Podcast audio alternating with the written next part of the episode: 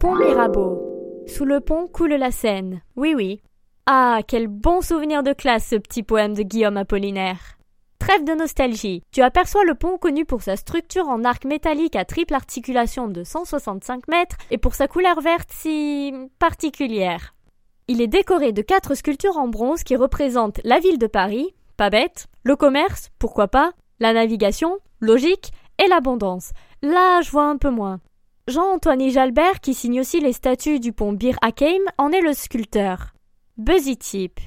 Une plaque de bronze déposée sur le côté aval décline le fameux quatrain d'Apollinaire.